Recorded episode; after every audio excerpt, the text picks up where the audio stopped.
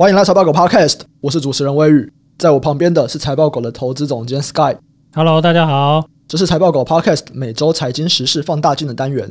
每个礼拜五的早上啊，我们都会来聊一聊这周股市的重大消息、各个产业的趋势，以及分享我们的看法。那这一周啊，我们要来聊几件事情啊。第一个还是跟跳电有关。诶最近有一个统计，我觉得蛮有趣的，这是 E PET 商民的统计啊，三月十五天有十一天跳电， 就你为什么不争气的笑了？不是很夸张 吧？十五天有十一天跳你为电什，么笑 了？大家是很辛苦的哎，谁很辛苦？啊！你说谁很辛苦？哇，我们好想吹冷气之类的。 可是跳电其实跟台北比较没关系，刚看一下比较多南部的但他们很辛苦啊，心情很差哎、哦，真的哎，对吧？电动打一半，你看，哇，这真的是蛮夸张的欸。可是因为这个是三月的整理嘛，说不定它是比较说那种区域性的小跳电，其实说不定以前也很多，有吗？还是没有？不你要说不知道官方说法吗？官方说法说我们现在减低了很多啊。哦，真的哦。对啊，所以你说十五天有十一天跳电，已经已经是减低的状况了， 嗯，对， 怀疑对了哦。但是真的合理吗？我不知道，我觉得 我是不知道了。对，我们会把链接附在我们的网志啊，大家有兴趣的话可以去看一下，就是 PPT 上面整理的这一篇。这么粗暴的言论大可不必、啊。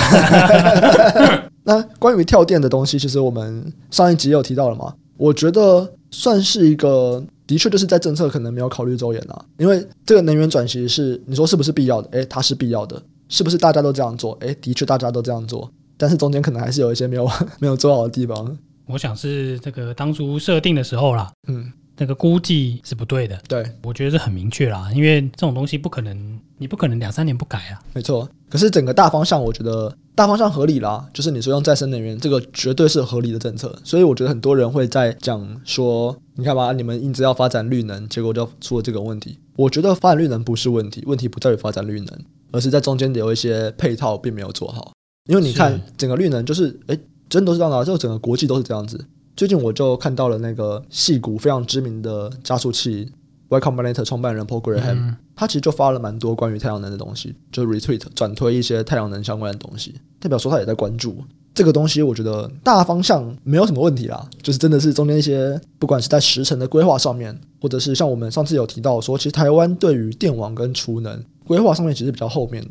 因为对啊因为我们可以看到太阳能已经规划多久了？太阳能规划非常非常久啊，这个已经从一五一六那个时候就开始了。可是我们在电网，然后像储能这边，尤其是储能，最近才开始比较有执行相关的法规陆续出来嘛。应该说台电最近比较有放出需求吧，对以去年来说比较有在讨论这件事啦。对啊，那我觉得这个就是因为这些东西都跟土地有关系啦，啊只要跟土地有关系，通常就会有很多的纷争。我只能这样讲，对，因为对毕竟土地真的是蛮直简的、 哦。真的是 贵。对这对个啊，毕竟是一个很贵的要素啦对，。没错。哎，之前我不知道有没有提过，因为身边开始有蛮多人买房，然后我前哦两我以年为开始你有说看我，从去年开始有在买土地，哦 哇，因为我本来是完全没有在关注这一块的房地产，然后去年开始有看，就我本来觉得我很像还算有钱这样，真的是看了房地产以后发现说，哇，原来我很穷 啊，你才知道，这还不是我可以玩的游戏。真的。然后对这个厕所卖你一千万就好了。就虽然我平常的生活过得很爽，但还不是到可以玩房地产游戏的人这样。嗯终于发现了， 对啊，那我觉得这个东西就会跟我们不管在讲储能啊，然后再讲电网，其实这些东西也都是很占空间的、啊。储能其实是蛮占空间的事情的。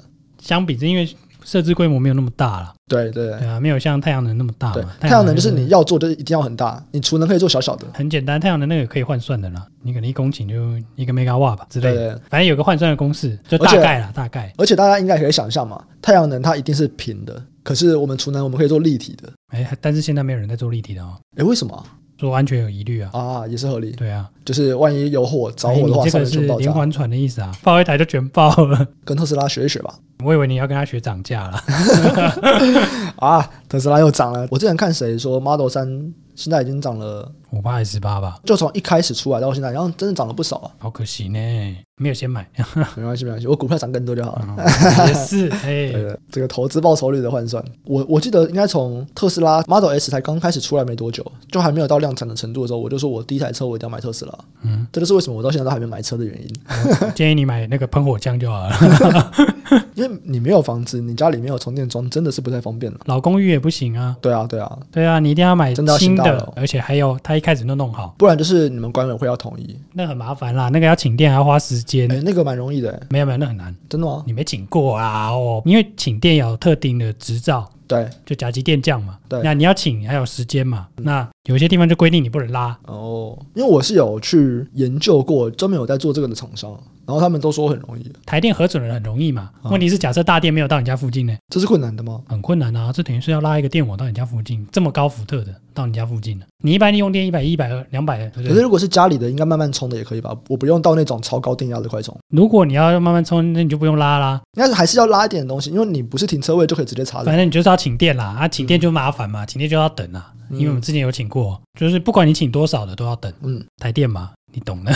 好，没关系，跟没有啊，还有另外一个例子啦，嗯就那个 U Bike 啊，U Bike 一点零是不是太阳能的嘛？它是嗯直接跟台电请电嘛？嗯你，看人家为什么要用二点零？他就说请电很麻烦 呢、哦，对政府讲的哦，政府说嗯跟台电请电很麻烦。对啊，我就嗯，难怪我们上次等那 么久。可是这不算是你的本行吗？因为你家不就是在做相关的东西的吗？没有没有，不是不是不是，那是我朋友刚好认识 的，哦，对啊所以弄了老半天。不会用到电这一块就对了。那个是水电行的那些人在做的啊，哦，，师傅啦，那些师傅在做的 我觉得我们的听众应该越听越疑惑，怎么感觉 Sky 什么都做过？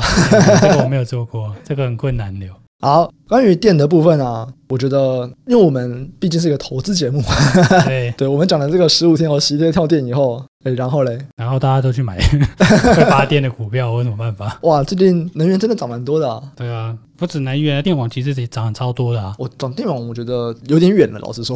对啊，但他们都是综合的啊，因为就是我们之前提过了嘛，其实很多年没有这种类似的电网的投资比较大的。对啊，那离岸风电有一次嘛，但是那个仅止于那一次。嗯，对啊，但其实你看整个是相对脆弱的嘛。我的远是说，这整个东西应该今年都看不到贡献吧？对啊，但是政府在跳完电以后，马上就出来讲了啊。对啊，他们讲的是也不可能今年就做完啊。对啊，所以股市总是先涨预期嘛，而且重点是因为跳完以后又跳了十几次， 所以大家就哎、很有感。我觉得目前还是涨偏消息居多啦。对啊，对但太阳能是因为刚好今年就是已经全部都订满了。嗯，太阳能的话，我觉得就很合理。这个我们应该去年也有讲过，从成本下降以后，今年本来就会开始陆续，而且其实也不止在台湾啊啦，国外现在太阳能也是非常的积极，尤其在战争开打之后，拜登又对直接出来说，哎，我们要发展绿能，然后那没办法、又都是太啊阳，能因，为你买不到天然气啊， 他直接给你禁运 啊。 对，没错。不是我不卖给你，是你不跟我买啊。就他们有不同选项啊，他们也可以选页岩油，可是目前拜登很像还是不喜欢页岩哦油。他本来在选之前就说要做绿能啊，就是讨厌石化燃料。嗯，所以我觉得有一些东西是我们原本就有看到的，然后有一些东西算是近期比较比较意外的东西。因为这十几二十年其实蛮稳定的，嗯，没有打仗嘛。对对啊，所以很多人都说二零二零年开始就是什么天启四骑士都来了嘛，对不对？嗯对啊，所以你过去几年很少打仗，大家都觉得什么供应链都是稳定的啊，嗯，从国外买就好了。那这一次马上压力测试给你看啊，大家都 get 掉哇，跟国外买来自杀的嘛， 对不对？你像台湾天然气也不是说也有跟俄国进啊，嗯，对啊，然后三月底就是最后一船了，之后就看 嗯不知道去哪里买啊，哎，对，真的，现在天然气要去哪边买啊？我也不知道， 没有啦，就是进口啊，一定有别的地方可以进口啦，只是说价格嘛，花 price 啊，然后交期嘛，对啊，就这样啊，某种程度来说，天然气的价格上涨对其他的能源来讲会是好事吗？应该不会啊，它不管再怎么涨，应该都还是便宜的能源。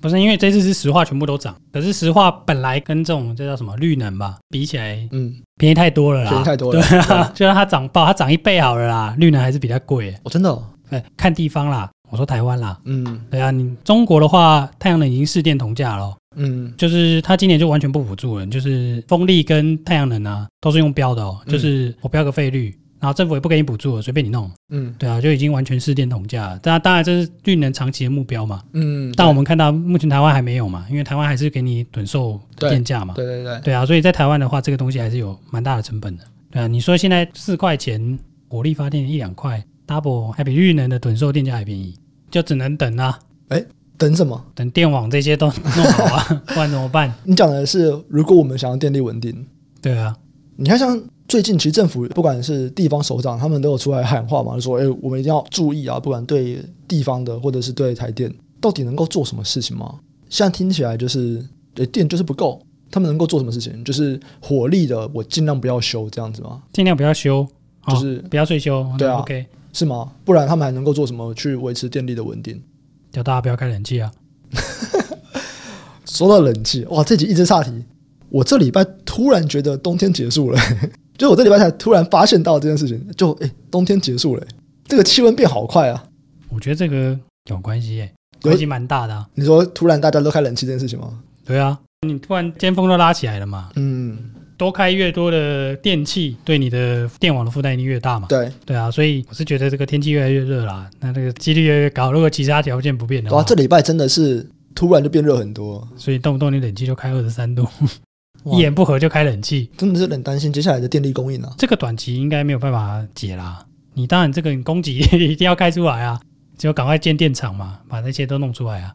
那刚好去年太阳能又递延，嗯风力也递延，嗯，对啊，所以各种递延。没有，他们说风力没有递延，本来就有一年的这个缓冲期。本来是可以超前部署嘛，你现在就是如期部署嘛，对不对？不管怎么样，就是本来去年规划的啦，绿能的这些供给看起来没有及时的接上啦，嗯因为然后这几年刚好台湾的经济又很好，嗯，对啊，又盖了很多新的工厂，对，那又花这个花了一些电，这样虽然说是好事啊，可是这个需求是放在那里的嘛。有时候去产业界聊天都跟我说， 下什么哪一天跳电啊，什么他们也是很担心，对他们生产啊，嗯很麻烦呐、对那他们也会害怕，就是说，哎、你一直跳电，是不是大家获利就会受到蛮大的影响啊？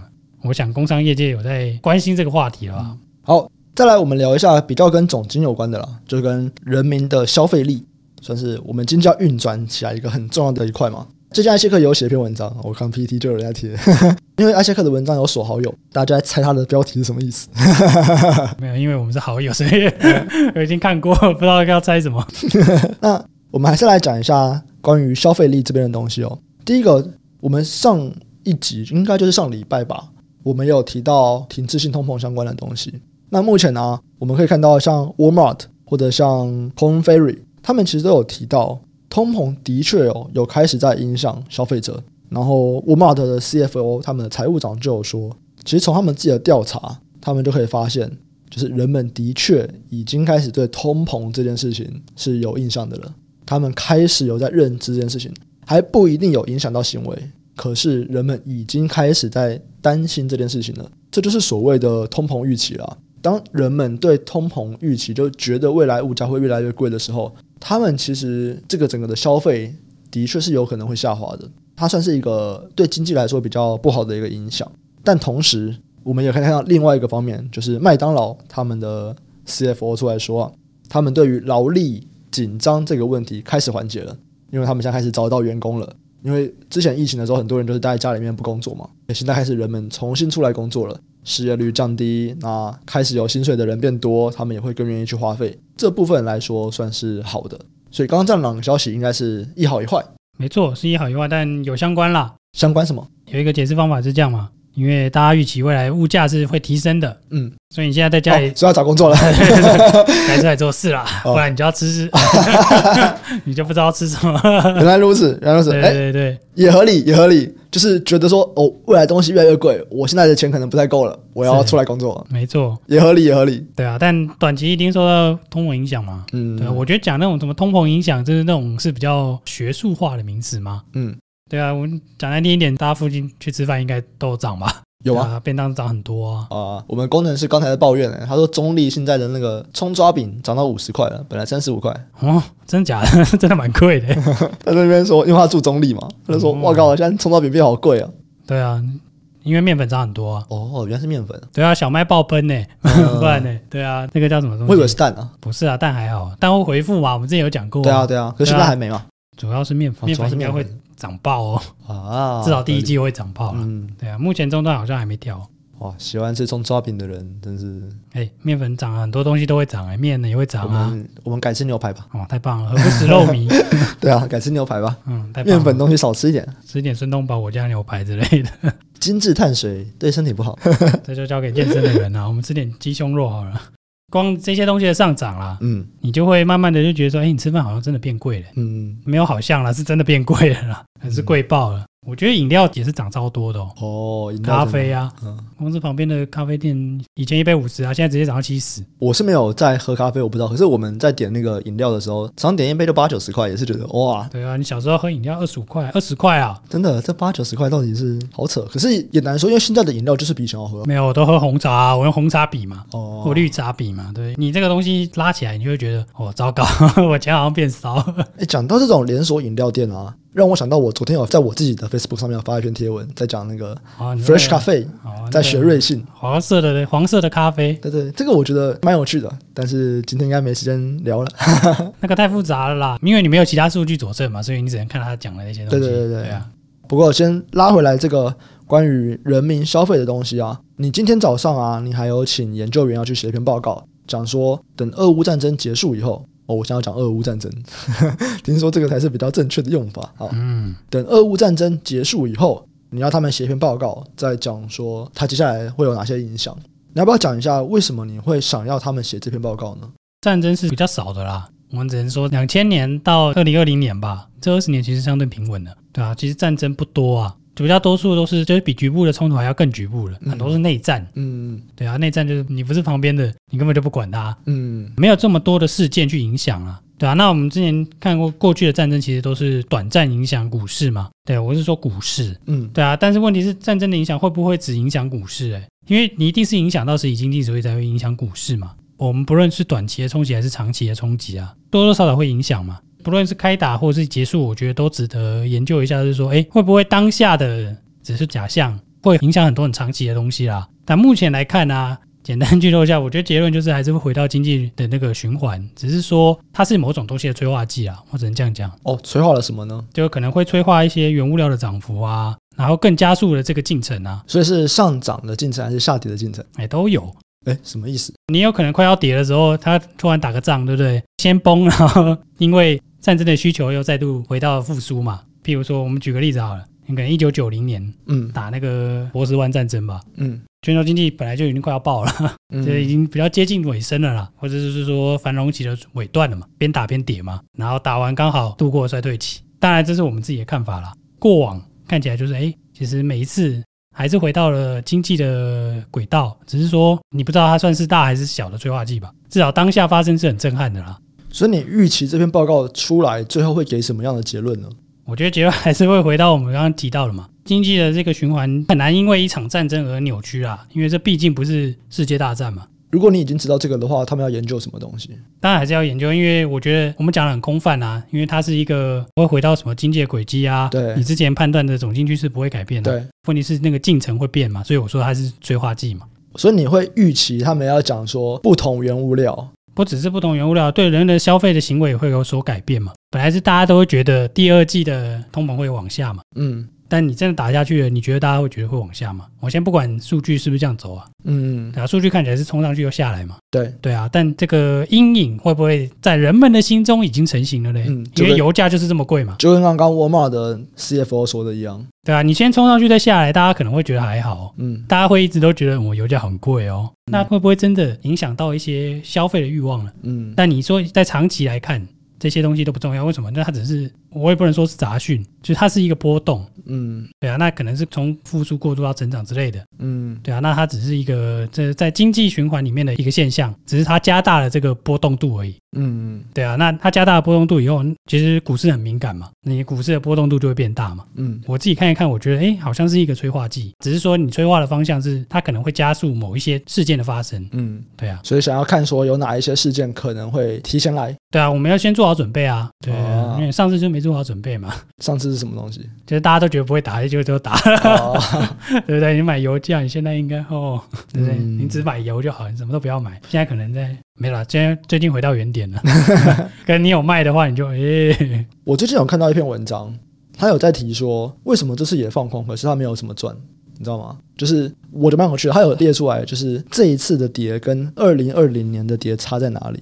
那主要就是这次其实并不是那种非常恐慌，所以我们去看 VIX，其实跟二零二零年的走势差很多很多、欸。你跟二零二零年比，二零二零年是全世界全球最恐慌的，这一百年没有那么恐慌过吧？对对对，对啊，我没有胡乱嘛。对啊对啊，你看梗图嘛，你看巴菲特垄断几 次了？